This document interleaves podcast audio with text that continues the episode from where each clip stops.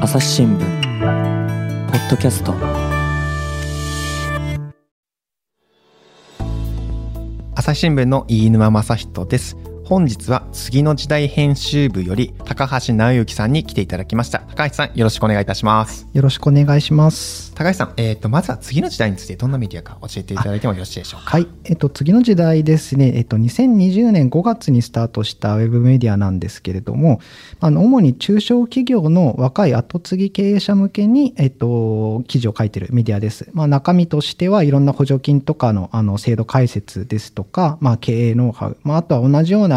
あの、後継ぎ経営者の、まあ、どういうふうに会社をこう成長させたり、こう、苦境を出したかっていうようなインタビュー記事を随時掲載しているメディアになります。うん、そうですね。次の時代さんはね、これまでも何人かご紹介、うん、えー、出演していただきましたが、高橋さんは初めてですね。はい、初めてです。はい、じゃあ、ちょっと自己紹介です。あ、でもいいですか？はい、はい、えっとですね、えー、2011年に記者として、え入社しまして、えー、奈良とか福島それで奈良福島で勤務した後にまあ、経済部というところに行って、まあ、いろんなそうですね福岡東京であのいろん地銀ですとか、はい、エネルギーなどのまあ担当を、はい、してきて、えー、2021年からあの次の時代の編集部ではい、あの働いています。なるほど。あ、じゃあまあ経済系のこう記事を今までたくさん書いてきたって感じですかね。そうですね。はい。はい、ということで、えーと、はい、今回はどんなテーマでしょうか？はい、あ、はい、えっとですね、あの今回は東日本大震災から12年で、あの復興を支える中小企業の力というあのタイトルで、はい、ちょっとお話をさせていただきます。あなるほど。えー、まあ、先ほどのお話だと、福島と、はい、それから熊本なんかで勤務なさっていたので、はい、あ、熊本じゃないか、えっ、ー、と、福岡の方ですね。そうですね。はい。はい、の方で勤務なさっているいろいろこう災害なんかも、はい、まあ、そうですね、東日本大震災だったりとか、はい、熊本地震だったりとかをこう、経験なさってきたって感じですかね。あ、そうですね。うん、で、まあ、やっぱり、あのー、こう取材する中で、その、まあ、中小企業がこう災害があった地域であの復興の中で果たす役割っていうのはすごく大きいなっていうのを実感しておりまして、うん、まあ、例えば福島ですとこう一度はこうあの全全域が避難指示区域になったこうところがですね、まあ、解除された後にまあ、商店だったりこう食堂が一つ一つまあ戻ってくることでまあ生活がこう戻ってきたりですとか、まあ、あの熊本もそうですね、あの福岡の、えーと、で勤務してた時に、まあ、ちょっと熊本地震が、あの前後で起きたので、うん、まあ、あのそこ現地でいろ行って、まあ、中小企業の方のお話聞いたんですけれども、はい、まあ、やっぱりそこも、まあ、そもそも、まあえっとまあ、工業団地みたいなところは地元の大きな雇用の受け皿にもなっていますからそこがやっぱりこうちゃんと再開しないとこう働き口がなくなったりということもありますし、うん、まあ、特にあのお菓子を作ってるあのメーカーを作ってる企業さんなんかはですね、まあ、そこあのそうしたまあお土産のもののこう販売再開自体がまあ非常にこう地域を明るくしたり、まあ、復興のシンボルになったりということもあってそういうのをまあ取材の中で見てきたのであの中小企業がやっぱり果たす役割というのは大きいなと、あの感じていたところです。確かにそうですね、はい、うん、やっぱこう災害が起こるとやっぱその地域からこう一旦人がねちょっと住めなくなったりいなくなったりした中で、そういう中小企業が再開したとかってなるとやっぱちょっと明るいニュースとして捉えられますもんね。そうですね。はい、うん、復興への兆しみたいな感じで捉えられるんで、確かに本当に役割はすごい。大きいですね。はい、うん、確かにその中でじゃあまあ我々はそう、普通、我僕はやっぱ経済記者ではなかったので、はい、まあそういう、まあ再開したとか、はい、どういう思いで再開したんですか、みたいな、はい、そういう取材にすることが多いんですけれども、まあ次の時代編集部にいると、やっぱちょっと違った手法というか、視点になるんですか？そうですね。はい。あの、まあ、次の時代、あの、先ほどお伝えしたように中小企業の後継ぎ経営者向けということなんですけれども、まあ、実際にこう、あの、読者であるそうしたあの後継ぎの方とお話をしていると、まあ、やっぱりその、まあ、具体例を知りたいという話が非常に多く聞かれるんですね。うんはい、まあ、ある意味経営論とか、こう結構大きな話は結構世の中にこういろんなメディアでインタビューとかは溢れているんですけども、じゃあ自分と同じ規模の、例えば製造業の人が、まあ、どうやってあの、まあ、最近だと価格値上げ交渉をしているのかですとか、はい、あの、新しい商品開発したのかっていうのは、まあ、あの、意外と多くなくて、やはりその事例、まあ、失敗例も成功例も聞きたいという声を多くいただいてます。で、やっぱりそれがあるから次の時代を読んでくれているというふうにいただいているんですね。で、あのその中で、まあ、この震災からあの復旧した企業さんの話というのも、まあ、これ通常のニュースでもまあ出てくるものではあるんですけれども、まあ、どちらかというと細かなノウハウというよりもあの大きな何というんですかねその、まあ、人のストーリーだったり、はい、まあ、あるいはあのなぜ取り上げるかと言われればそのこう地域の象徴的なこう企業だったりこう場所にあったりというようなところからあの取り上げられることが多いと思うんですけどもやっぱりそれだとまあ知りたい、まあ、本当具体的な細かいノウハウまではあのどうしてもこう書ききれない、まあ、取材しきれないところがあると思います。だからそういうところまで細かくあのそうですねどうやって復旧したかあるいはまあ復旧の後どういうふうにビジネス変えて売り上げを伸ばしたかっていうところを、まあ、あの記事にしてあの次の時代であの届けるっていうことがあのまあ非常に経営者の人にとっては役立つんじゃないかなと考えて、はい、あの今回もこうしてえーと、特集ページをですね、うん、ちょっと作ったんですけれども、はい。うんうんうん、あの準備をしたというところです。なるほど、はい、はい、そのね次の時代さんの東日本大震災12年の特集ページ作ったっていうところなんですけど、はい、まあ、この特集の中では、えーと、宮城県の南三陸町にある水産加工会社、はい、金木吉田商店さんを、はい、あの高橋さんが取材なさったんですね。そうです、はい、はい、この会社を取り上げた理由はどういうところにあったんでしょうか？はい、えっと、やっぱいくつかあるんですけれども、やっぱですね、非常にそのじゃあ中小企業があの災害にどういう備えをすればいいのかですとか、まあ実際起きてしまった後にどういう対応を取ることが大事になるのかっていう、まあ、そういう教訓が非常にあの多く詰まっているなというふうに、はい、はい、感じたとこですね。この金木吉田商店さんは、はい、えーと、どういうあの、まあ、事業を行っているような会社だったんですか？はい、えっとですね、まあ、水産加工会社で、まあ、主に、えっと、メカブ製品ですね。その、えっ、ー、と、南三陸ので取れるメカブを、あの、まあ、メカブってもともとすごいこう大きいんですけれども、取れた直後は、はい、それをまあカットして、こうちょっとあのパックに詰めて、まあ、コンビニなんかでも見かけたりすると思います。あの、三段パックになって、はい。ありますね。いるようなやつですね。はい。それを、あの、主に、あの、他にもウニとかもやってるんですけども、主にメカブを、あの、そうした加工して商品にして、まあ、地元、まあ、あるいは、あの、まあ、全国規模で、まあ、スーパーとかでも、はい、あの、卸して販売しているという会社になります。なるほど。はい。この金木吉田さん、商店さんもやっぱりこう、はい地震、まあ、東日本大震災だから津波ですか？あ結構甚大な被害を受けてしまったんですか？そうですね。はい。あの、南三陸町と、あとは、あの、気仙沼のところに工場がありまして、で、まあ、いずれも、あの、津波の被害を受けて、はい、はい、あの、大きな被害を受けました。まあ、写真も見せていただいたんですけれども、うん、本当にもう跡形もないくらい、こう、もう何も基礎も、基礎ぐらいしか残ってないっていうようなところもあったくらいでした、ね、なるほど。はい、じゃあ、ちょっとそこから、まあね、事業を今まで通り、普通通り戻すって結構大変なことだとは思うんですけれども、はい、まあ、そこの中で、まあ、このお店は、えー、事業さんはまあ非常に教訓が詰まっているっていうところでなんですけど、はいはい、どういうふうな教訓があるなというふうに感じたんでしょうか？はい、えっとまああのまあ、一番はやはりその代替手段の確保というのが、はい、あの非常にしっかりできたというところ、はい、ですね。で、もともといわゆる水産加工会社は、まあ、あの事業を続けるには、まあ、大きく言って、まあそのまあ、従業員と、まあ、それから、えー、生産設備、それからまあ原材料、まあ、この3つがやっぱりない必要だというふうに、あの、まあ、言われてはいるんですけれども、あの、こちら、金京社商店の場合は、あの従業員の方は多くは無事ではあったんですけれども、まあ、生産設備が、まあ、4つある拠点のうち3つを失ってほぼもうあの壊滅に近い状況、で、まあ、原材料についても、まあ、メカブは、まあ、これやっぱ地元一帯がこの時は津波で被害を受けたので、まあ、当分確保がちょっと困難になりそうだというところになりました。で、まあ、その中で、あの、まあ、生産設備、原材料をですね、まあ、いろいろちょっとこの、あの、社長の、2代目の社長の吉田さんが、こう、かなり、こう、かあの動き回って確保して、はい、あの、早期の復旧にこぎつけたというところがあります。はい。まあ4つのうち3つの工場がダメージ受けたという、はい、まあ、もう一つの工場だけで、まあ、はい、あのまあ、生産できたんですかね。はい、あそうですね。はい。あえっ、とですね、ごめんなさい。あの、で足り全部の工程を賄えなくなったのでまあ、一部をその、えっとですね後でお話しするんですけど、はい、青森にの八戸市にある、まあ、取引のあったあの水産加工会社に、えっと、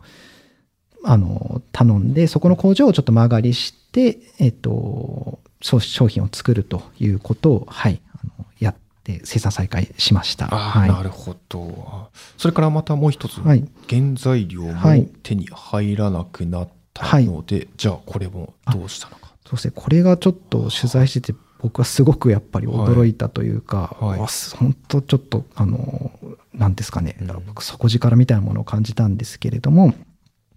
まあ、そうやってやっぱりまず、あの、三陸の沿岸部からあの調達するのが、まあ、しばらく困難になるなっていうことがもう、被害のあった直後にもう分かったんですけれども、その時にですね、まあ、吉田さんは、あの、まあ、もともとちょっとだけ取引のあった、あの、海外の会社から、あの、ちょっと買い付けようというふうに動きました。あの、震災前は、あの、大体8割ぐらいは地元産のメカブを作って商品を作ってたんですけども、まあ足りない時に備えて、まあ2割くらいは、あの、韓国、中国の企業からですね、メカブ輸入してたんですけれども、で、まあ、地元産がそうした状況になってしまったので、まあ急遽、あの、海外の中国、えー、韓国の企業から、あの、メカブを取り寄せようというふうになりました。ただですね、まあ、あの、それをもう震災の、あの、から数日後に、あの、決断して、まだ工場がどこまで復旧できるか分かんない状況の時に、はい、とにかくもう原材料を確保しないと、ある意味その、買い負けてしまうと。まあ、三陸一帯がそうやってメカブなくなっちゃうと、多分他のいろんな地域が、まあじゃあメカブを別のところで代替しようと動き出すんですけども、そうしたところがじゃあ、同じように中国とか韓国の企業さんから買うと自分たちがもう確保できる量がなくなっちゃうからそれだけは避けなければいけないとい。うことで、はい、あのもうそうですねすぐ、うん、あの多少高くかかってもいいから、はい、あの絶対にあのこの、えっ、とですね、最終的に2000トンを確保するんですけど、うん、2000トンは絶対にちょっとあの届けてくださいということをあの震災数日の段階でも決断したというのがあの、非常に、なんというんですかね、その決断力であったり、まあそのバイタリティっていうのがちょっとすごいなと思って、はい、確かに、あんだけこう、はい、甚大な被害を受けておきながら、はい、またその次をすぐ考えられるっていう、すごい社長さんですね。はい。あなるほど。まあ、それで、まあ、まあ、工場は、まあ、大体的なところも、まあ、協力していただいたりとか、まあ、えっ、と、まあ、原材料も、まあ、確保することができた。はい。他にも何かあるんですか？あ、はい、えっ、とですね、まあでも主にはその2つですかね。はい。はい、まあやっぱりその、えっと、原材料確保できたというところと、はいうんうん、まあ、あとは、あの、まあ、これは順番的に後になるんですけども、まあ、工場探しも最初は難航しまして、まあ、なかなか、やっぱり、あの、同じような設備ですね、基準、あの、実際にこう、基準にかなうような設備を持っている工場もなかなか簡単、条件が合うところがなくて、で、まあそうした時に、まあたまたま、あの、先代の頃から付き合いがあった青森県八戸市の、はい、はい、水産加工会社に電話をしたところ、まあ、あの、ちょっとじゃあ一度見に来てみてはということで、現地に、こう、吉田さんも行かれて、あの、まあこれなら、あの、いけそうだということで、うん、はい、加工したというのがあります。はい。なるほど。じゃあまあこう、まあその方、吉田社、はい、現、えっ、ー、と、現状の、まあ、吉田社長だけじゃなく、はい、まあ、先代の、まあ、まあ、関係なんかも含めて、こう、代替手段の確保につながったんですね。やっぱりそういろんな、まあ、結果的にはというところもあるんですけれども、はい、あの、うん、そうした、まあ、いろんなつながりが、まあ、事前に持っておくことが、うん、まあ、やっぱり、代替手段の確保につながるという話は吉田さんもしていました。で、先ほどの中国、韓国からの輸入というところも、はい、まあ、やっぱり、あの、一時期は、まあ、あの、こう、契約というか取引をやめようかなと思うことも審査前はあったそうなんですね。まあ、国内産だけで十分賄いそうだってなったら、まあ、それをこう一旦止めるという選択肢もあったみたいなんですけども、まあ、結果的にそこを残しておいたことが、あの、まあ、今回非常に生命線になったといいますか、やっぱそれを受けて今は、そのいろんな、こう、あの原料調達であるとか、まあ、いろんなことをですねその一つに絞ったりしないある程度こうちゃんと、まあ、余裕といったら、あのあれですけどもこう取引をこういろ複数のところと持っておくというようなことはあの今非常に意識をされていると言っていました。はい、まあじゃあちょっとまあリスクをこう少し分散しておくみたいなことが大切なんですね。はい。なるほどな。でもこの社長さんはなぜこんなにもう早期再開っていうことにこだわったんですかね？はいえっとですね、はい、あの、まあ、一つは、まあ、いろんな、あの、理由はあるんですけども、はい、やっぱ一番は、その、あの、復旧が遅れれば遅れるだけ、その、販路がなくなるリスクが出てくるというところがありました。はい。あの、例えば、まあ、あの、スーまあ、この吉田さんの場合は、主なこう販売先っていうのはスーパーになるわけですけれども、まあ、あの、スーパーの側からしたら、まあ、1週間、2週間、こう、普段、こう、メカブのパックを届けてくれている企業さんから物が届かなくなったら、まあ、棚に、まあ、穴ができちゃうわけですよね。うん、こう、ね、あ全く売ってないところができて、まあ、それお客さんからももちろん当然どうしてと言われるし、そうなると、まあ、別のこう業者さんからこうメカ例えばメカブだったらメカブを確保しなければ、うん、あのいけなくなるんですけれどもあのまあそうなって、まあ、やっぱりその時が経てば経つほど、その、新しく切り替え、一度、あのー、別の業者さんに切り替えると、まあ、そこでのいろんなこう取引とかをまた元に戻すっていうのはすごくあの難しくなります。うん、あの復旧したからじゃあもう一回うちの商品仕入れてってなってもいやいやもう別の会社に頼んじゃったから、うん、そこをまた無限にしたらそれはこうねこう義理の義理もあるしっていうことでなかなかあの戻ってこないと。はい。そこへの、あの、懸念というのが非常にあって、急いで、あの、かなり、まあ、あの、急いで再開をしたというところが、はい、あったみたいですね。はい。高橋さんはやっぱ他の取材なんかでもこういう話って聞いたことがあったんですか、はい、あ、うん、そうですね。はい。あの、まあ、例えばですけれども、あの、まあ、福島にいた時にも、まあ、農産物が、こう、あの、震災直後はですね、こう、ちょっと、検査のためだったりで、こう、出荷が止まったりしたものが、まあ、再開、安全性が確認されて、まあ、再開した後も、まあ、やはり、あの、一度棚が別のものに変わってしまう、販路が別の産地からのものに切り替わってしまったから、なかなか戻らない。とか、それはまあ、ちょっと風評被害というのもなかなか複雑なところがあって、それでなかなかかあの思うように売り上げが戻らないというケースも聞きましたし、はい、あの、やっぱ熊本で取材をした時もですね、はい、あの、その、まあ、熊本ではその、まあ、ある発災直後に行ったわけですけども製造業の皆さんも非常にこうそこは切迫感を持っているのを感じました。とにかく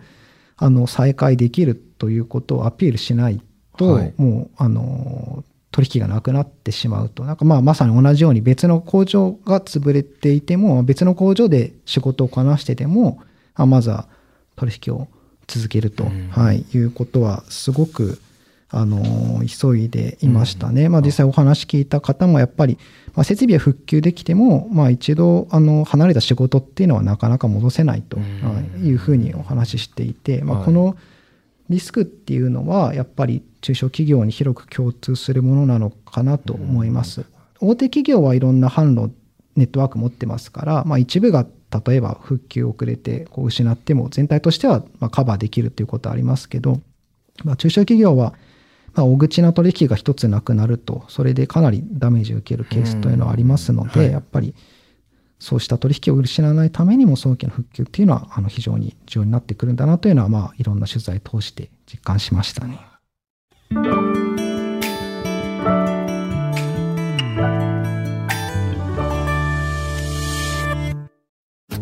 ながら聞きできるポッドキャストって私の生活スタイルにちょうどいい。朝日新聞のニュースレターに登録すると編集者が厳選したニュースがメールで届くよ。思いがけない話題にも出会えるよね。ちょっと新しいニュースの読み方。朝日新聞。僕もやっぱ福島にいた時に、はい、あの肉球の取材をしていたんですよね、はいはい。肉球もだからやっぱね、あの、放射性物質がちょっと濃度が高くなって、一時ね、あの、出荷が制限されたりとかしていて、たらもうね、再開してるんですが、まさにやっぱ関東の方に下ろしてたんですけど、はいはい、それがやっぱ止まってしまったので、棚が戻らないっていう問題、はい、本当に切実に本当社長が訴えていて、なるほど。で、県の方も、だから関東のスーパーの買い付けの人たちを県に招いて、で、安全なんですよみたいな PR 活動をねはい。必死にやっていったので、まあ、徐々に戻ってるんですがやっぱはい。それだはけい。大変だってことなんですね。うんで熊本の時にははい。その中小企業さんって例えばどういう業者あどういう事業者そうですね、まあ、いくつかあったんですけども、はい。まあ、例えばあの私が聞いたのは、えっと、自動車工場向けにコンベヤ設備を作っている、あはいーはい、会社さん、まあ、やっぱ、B、いわゆる B2B、はい。まあ、会うん。ところ、まあ、我々消費者からするとちょっと見えにくいこそうね、う、はい、製造業なんかはそういうところも多かったんですけれども。機械を卸してるあそうですね。生産機械を卸しているところとかね。そういうところでもこう、はい販路の縮まりっていうのはあるんですね。ああるみたいですね。あとは窓の冊子とかもありましたね。あはい。じゃあもう本当もうはい業種に限らず限らずということですね。はい。そうかじゃあもうこの社長さんはその辺にはいもう気づいてたんですね。あそうですね。この吉田、うんあ金木吉田商店の吉田さんは、はいやっぱりそこは、あの、非常に、あの、もう発災直後から、はいあの、もう頭にあったみたいですね。早く急がないと、うんあの、まずいというところは、はい。なるほどなまあ本当でももう今だからね、はいうんこう振り返って急いでできたとかってはい言えますけど、当時のその悲惨悲惨な状況下ではい。急いだって本当にもういやー、すごいか、すごいですね。想像できないぐらいのこと本当だでしょうに、ね。はい。だからやっぱり、その、まあ、やっぱ取り上げた理由の一つでもあるんですけども、はい。まあ、なんていうか、本人は謙遜されるんですけど、まあ、この吉田慎吾さんという社長さんの、まあ、あの、やっぱ、あの、バカ力と言いますか、うんはい。あの、本人も振り返ってなんであんな行動できたかわからないって、あそうですか。まあ、もう言うんですけども、はい。やっぱそうですね、もう、あの、震災があった日の夕方にはもうこれ再開するしかないなと夕方ですか？夕方にはもう決めたと。はい。はで、実際その、まあ、原材料の調達も当然やっぱり、まあそ、その場で現金支払いじゃないですけど、お金を発生するんですよね。で、この時も、まあ、だいたい4億円くらいの、こう、調達、メーカー分の調達は、まあ、かかっていると。はい。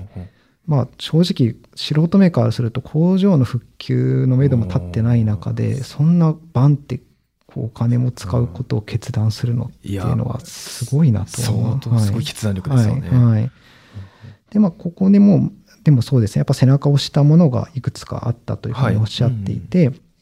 まあ、やっぱりその一つは、あの、まあ、ある、まあ、これはそうですね、まあ、あの、教訓めいたところなんですけども、やっぱりもともと財務体質が非常にしっかりした会社ではあったんですね。で、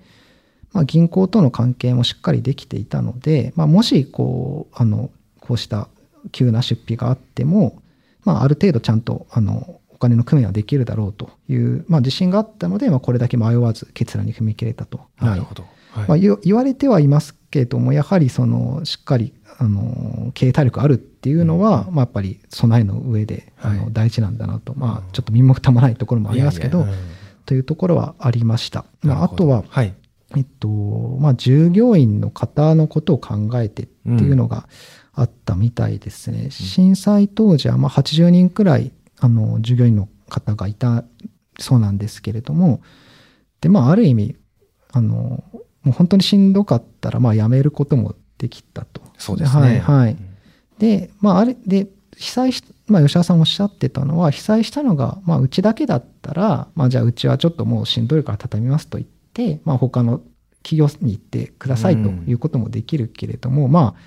ご存知の通り、当時は本当に沿岸部一帯が被害を受けていて、そうですね。うちが再開しなかったら、他でもちょっと働き口がすぐには見つからないと、はい、いうような状況だったので、まあ、生活をこうちゃんと支えるためにも、もう絶対に再開しないといけないというところは強く感じたと聞いてます。はい従業員の方のはい生活を支えていくためにもってことなんですね。はい。ああ、なんか社長さんの鏡みたいな方ですね、本当に、そうです。ね。本人本当に謙虚なので、全然なんかこう、そうなんですか。なんというか、こう遠慮がちにお話しされてはいたんですけども。へえ、あーそうなんですね。はいうんその他、まあ、なんか中小企業の復興は、地域にとってどんな影響、どはいういう意味を持つとかありますか、そうですね、まあ、はい。今お話ししたように、やっぱ雇用の確保っていうところが、まあ、あの地域経済の地盤沈下を、はい、抑えるっていうところはまずありますね。そっかそっか。はい。まあ、長い目で、まあ、震災後のバタバタが終わった後にも、やっぱりちゃんとそこで根を張って存続するっていうことが、まあ、そのやっぱり人口流出に歯止めをかけたりというところにもつながると思いますし、あとこれは震災直後の話ですけれども、はい、ぱりその従業員の方たちにととか、まあ、それこそあのお客さんにとってもですねやっぱ日常を取り戻すためのまあ非常に精神的なこう安定につながるという話は聞きました。はい、金木吉田商店さんでもこうやすごく復旧作業とか大変ではあったんですけども、まあ、仕事があることでこうちょっとあのどうにか踏ん張ってられるというか、あの大変なことがある中でも頑張れるというようなあの声は従業員の方からも、はい、出ていたはい、あのまあね福島で行って、はい、震災で事業所が潰れてしまって仕事がなくなってしまって、はい。はい、もうこれからどうするんだみたいな被災者やっぱりいましたもんね。そうですね。うん。まさにそうです。ね福島はその難しさもあったと思いますね、はい、なかなか再開が、はい、難しいところはあったと思うので、なるほどな、それからどうですか？その、はい、まあまあそうですね。スーパーの話です、ね、はい、あそうですね、まああの金木さんとかさっきの熊本鉄工所は、まあ、あの直接消費者とこう接点があるというところとはまた違うんですけども、ある意味こう、あの、例えばこれはスーパーマーケットとかですね、より近いところ、えっと、まあ、これも去年ちょっと次の時代で取り上げたところなんですけども、はい、あの、岩手県の山田町というところで、あの、美阪という、まあ、地場のスーパーがありまして、まあ、ここもですね、えっと、まあ、津波の被害で、あの、えー、店舗での再開がこう非常に難しくはなったんですけれども、もうここも、えっと、まあ、震災から数日で、あの、内陸部からこう物資を調達してきて、まあ、青空市ですね、はいはい、本当に、はい、もう何もないところに商品並べて、あの、マセさんという、あの、社長さん、あの、が、まあ、もうメガホンで、やってます、再開してますっていうふうにして、はい、あの、お店を始めると、まあ、やっぱりまあ、まあ、よりこれはダイレクトにと言いますか、まあ皆さん、物がなくて困ってる中での、こう、当然、あの、支えにはなりますし、うん、まあ、やっぱりちょっとずつこう、なんですかね、こう、戻って、日常がちょっとずつ持ってきてるっていうところにも当然、はい、なると思います。あとは熊本であったのは、あの、はい、熊本のですね、えっと、誉れの神太鼓っていうメーカーがあるんですけれども、うんまあ、これも、あのー、地震で工場が大きく被害を受けて、ちょっと生産止まってしまいまして、はい。はい、で、まあ、ちょっとお菓子でですね、あの、牛皮っていうお餅みたいなものをこう小豆で包んだものなんですけども、もともと結構ファンが多くて、で、パッケージがすごく綺麗なんですよね。金色の、こう、包装紙になってるので、売り場に並んでるとすごい、こう、鮮やかと言いますか、華やかな、ね、華やかな金色でバーって並んでるんですけど、はいうんまあ、それがやっぱあの地震後は全部こう一旦なくなってしまって、こうちょっとやっぱりこういろんな地元の駅とか空港の売り場とかも少しこうちょっとこう寂しい感じになってたんですけども、やっぱ2ヶ月経ってそこが再開するとまたこう売り場がわーっとこう金色で埋まるんですよね。で、やっぱりこれでなんか支援してもらった人にお土産買っていけるとか、あの、そういう、こう、まあ、県内外のからやっぱそういう声っていうのはあってやっぱりこれはすごくこうまあシンボルになりますなるというかやっぱり、あの地域にちょっと活気をこう戻すこうやっぱりきっかけになるんだなっていうのはすごく感じたところでしたね。ねはい、確かにそれだけでこうなんか街が明るくなるみたいな感じのところありますもんね。はい、あそうですね本当にはい。なるほどな。まあ、ここまでその金木吉田商店さんのね、はい、お話を中心に伺ってきたんですけども、はい、特集では他にもいろんな企業さんを取り上げていますね。あそうですね、はい。はい、あのまあ金木吉田商店さんの場合は、まあ、やっぱ早期復興し、復旧したことで、まあ、販路を失わずに済んで、まあ、その後、あの順調に売り上げを震災前の規模まで回復できたという例なんですけれども、はい。まあ、他にもですね、あの宮城の完売酒造さんというあのあの酒蔵を取り上げてまして、で、まあ、こちらは、あの、まあ、地震でですね、こう在庫とかが非常になくなってしまった中で、まあ、余力がこうなくなった中で、まあ、ちょっとビジネスモデルを変えまして、それまで、まあ、非常に多く扱っていた商品をもう絞って、で、まあ、その、その上で品質を上げて、でも営業先ももう本当に、あの、全方位というか、まあ、もうかなり絞ったことで、まあ、あの、売り上げをですね、この子は震災前の5倍まで上げたという非常にすごいですね。ドラスティックな、はい。まあそこの、まあどうや、いや実際にまあちょっとそこをどうやっているのかというところを、うん、あの、同じように取り上げていたりですね。はいあとはまあ、うんうんこちらは準備中なんですけれども、あの福島のいわき市にある紀泉さんというかまぼこ店ですね。はい、こちらがもうあの、まあ、地震津波で、えっと、被害を受けた後にちょっとどういうふうにあの販路とかですね、はい。あの回復させていったのかというところをちょっとあの今記事で準備してますので、はい。ちょっとこの、えっと音声が配信される頃にちょっとどこまでごめんなさい、うんちょっと出るかまだはい。わかんないんですけど、ははい。い同じように読めるようにちょっと準備をしています。はい、なるほどな。じゃあちょっとその辺の記事もぜひちょっはい。と楽しみには待っていますが、ははい。い。まあ、ここまでその、まあ、地震とか、まあ、はい。津波だとかで、はい。まあ、えーとまあ、事業がですね、はい。ダメージを受けた時の、はい。まあ、どうやって立ち上がってくるのかみたいな話をいろいろ伺ってきたんですけど、はい。まあ、だからこういう話で最近だと、まあ、はい。BCP なんてこう言われたりとか？しますかい、はい。うんあのいわゆるそうですね、BCP ってちょっと聞いたことある方もいらっしゃるかもしれないんですけども、結構これ、まあ、熊本地震のあたりぐらいからメディアでもよく出るようになりましたかね。はい。うんあの日本語で言うとあの事業継続計画え BCP が、えっと、ビジネスコンティニュイティプランという、うんうんあの英語の頭文字を取ったもので、うんまあ、あの企業があの災害で被害を受けた後にですねどういうふうに事業をあの再開継続するかというのをあの事前にこうしっかり計画としてまとめておきましょうと、そういう考え方になります、なるほど。はい。まあ、すごい大事だなとはい思うんですが、これって、あの、まあ、日本国内の企業、はい。結構進んでるものなんですか、対策そうです。ねそれがやっぱちょっとなかなか進んでいないっていう実態がありましては、はい。いあのまあ、帝国データバンクなどが調査したところでもですね、まあ、2022年6月の段階でも、まあ、大手の方がまあまだ進んでいまして、うん。大手はまああの BCP の策定率、えー、と約33%、うん、まあ、まあ調査によると。まあはい。多いのか、まあ、はい。ちょっと少ない気もするけど、はい。まあ、そんな感じですね。まあまあまあ、ただ一応震災前から比べるとこう東日本大震災の前から比べると徐々に上がっては、はい、ね。来てはいるんですね。はい。はい。うん。で一方、中小企業の方は、まだ、えっと、14%ほどにとどまっていて、さらに低い。さらに低く、まあちょっとこれはしかも、まあ、ほぼ横ばいに近い状況ですね。あんまり増えていない。トレンドとしても増えていないはい、増えていないと。はいこれ。はなぜこういうふうな状況なんでしょそうですね。やっぱまあいくつか理由はあるんですけども、例えばまあ同じ調査のアンケートなんかですと、まあなぜ策定していないのか、できないのかっていうあの問いに対してはですね、やっぱスキル、ノウハウがないという。はい、うん声があの一番多く聞かれていました。で、まあ、また別の調査なんかでも、やっぱ人手や予算が足りないという声を聞きますね。ああ、まあ確かにスキルもノウハウも確かに必要だなとははい思いますが、はい確かにどこでどう学ぶのかっていうのは、はいまあパッと思いつかないですね。そうですね。うんで、まあ、しかも確かに人手や予算っていうのは、まあ、うんやっぱ大手に比べると、やっぱりどうしても、まあ、潤沢ではないところも多いので、まあ、やっぱり、まあ、それこそいつ来るかわからない災害の備えにはい。何かするよりは、まあ、目の前のこう売り上げだったりっていうところをやっぱ優先せざるを得ないというのは、まあ、ある程度こうやむを得ないところもあるのかなというのは思いますね。ですね。はい。はい。まあ、ただね、高橋さんからすると、こう、福島とはい。熊本と、こう、はい。勤めてきて、はい。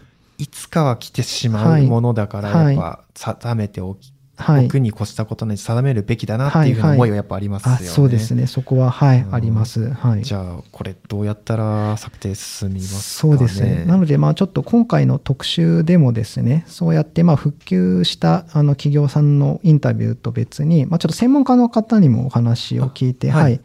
来ていまして、で、実際にその、この BCP の策定の支援をしているですね、あの、中小企業診断士の、えっ、とん、京森さんという方にですね、ちょっはい。とインタビューを、はい、うん。してきたんですけども、まあ、この方はい。ろいろ著作も、著書も出されていて、まあ、その中で、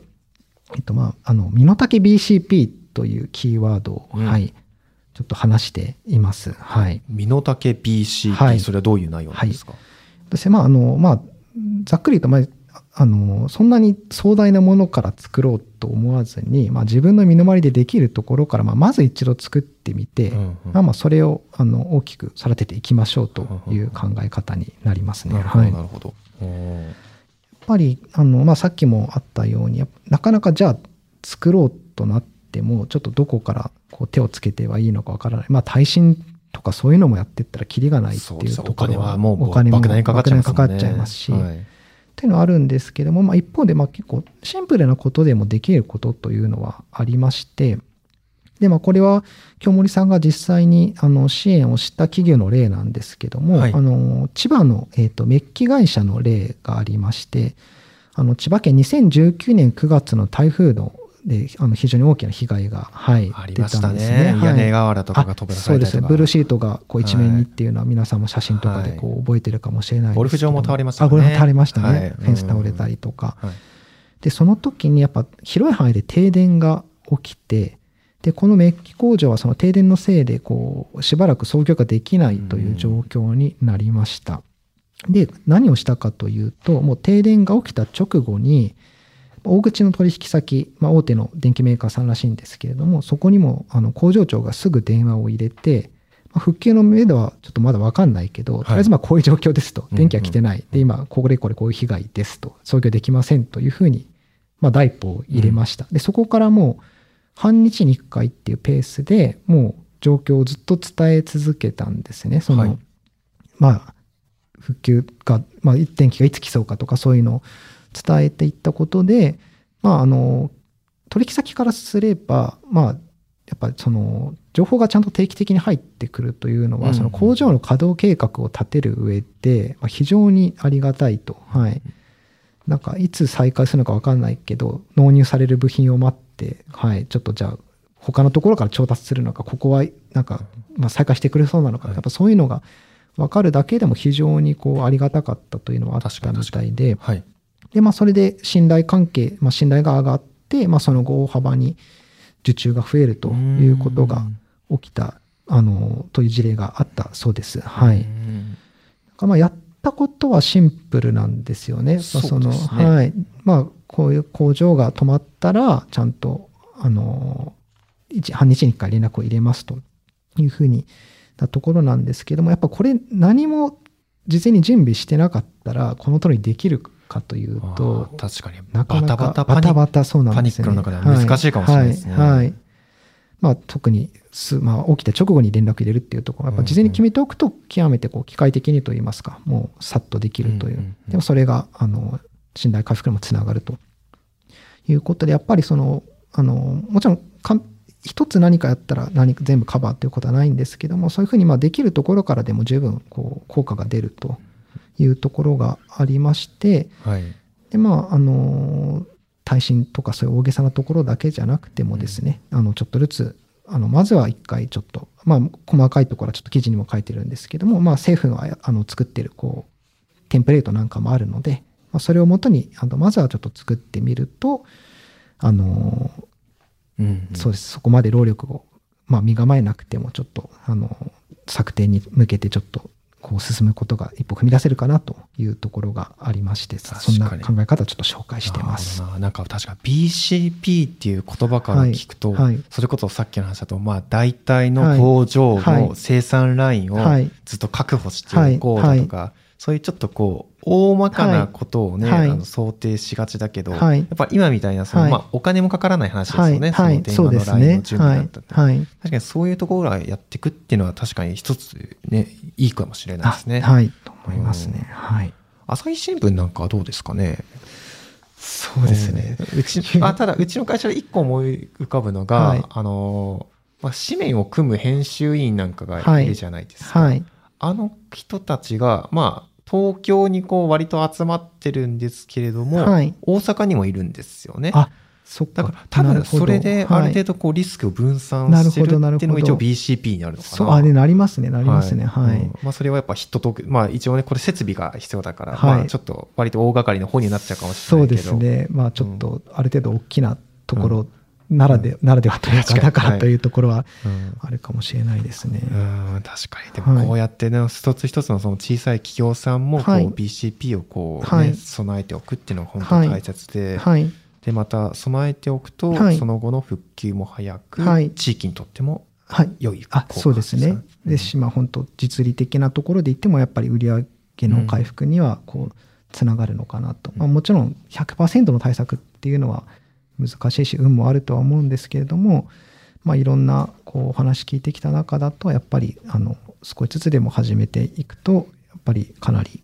あの効果というのは出ていくんじゃないかなというふうには思います。そうですね、はい。うん、またこの、まあ、3月11日、まあ、今収録日が3月の、えっと16日ですか、はい、まあ、震災のね近い日だったので、まあ、こういうふうな時に、まあ、こうやってこういうことを思い出すのもいいきっかけですよね。そうですね、やっぱりどうしてもこう、まあ、我々も、まあ、3月は注目が集まる時期ではあるので、まあ、そこに合わせて今回も、まあ、あの特集というのを組みましたけれども、まあ、もちろんですねあのそれ以外の時、まあ、それこそあの4月の14日になると熊本地震から、うん、はい、7年にもなりますし、はい、6月7月になるとまたちょっと豪雨が発生する季節になるとも思います。まあ、今回3月に合わせて特集組みましたけど、まあ、次の時代でですねやっぱり災害対策どういうふうにやっていけばいいか中小企業の皆さんに役立つ記事というのはこれからもあの随時ちょっと届けていきたいというふうにあの考えています。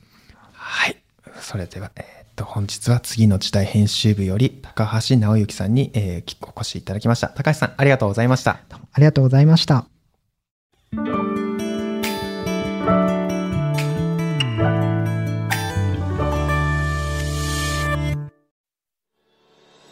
それでは高橋さん、えー、告知をお願いしてもよろしいでしょうか？はい、えっとですね、次の時代で、あの、ちょっと7月にですね、あのイベントを開きます。えー、っと、日本を変える中小企業リーダーズサミット、えー、略して中サミというイベントですね。これ実は第2回目で、第1回を昨年12月に初開催しました。まあ、オンラインでいろんなですね、豪華なゲストの方をお呼びして、まあ、マーケティングだったり、リーダー論について語っていただくもので、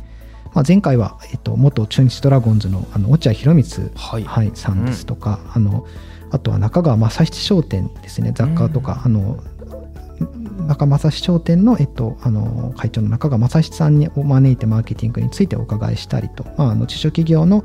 あの経営者向けにいろんなあのイベントイベントで講演をですねオンラインで実施するイベントになってます。5000人に、えっと、前回はお越しいただきました。これを7月に開催予定してまして、まあ、詳細ちょっとまだ、はい、あの固まっていないところもあるんですけども、うん、まあ、ちょっと豪華なゲストをいろいろ調整してましてあの参加は無料ですので、もし近くにあの興味ある方中小企業の関係の方いたら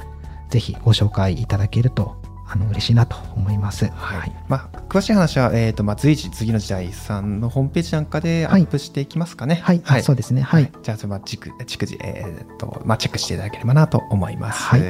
高橋さん、どうもありがとうございました。ありがとうございました。リサーの皆様、最後までお聞きいただきありがとうございました。えー、今後も番組を存続させていくために、ぜひお力添えいただけると幸いです。お手持ちのアプリの方から、えー、番組のフォローやレビューをしていただけると幸いです。それから、えー、Twitter の方ではコミュニティというものを開いておりまして、えーと、そこでもお気軽に参加ください。朝日新聞ポッドキャスト、飯野正人がお送りしました。それではまたお聞きください。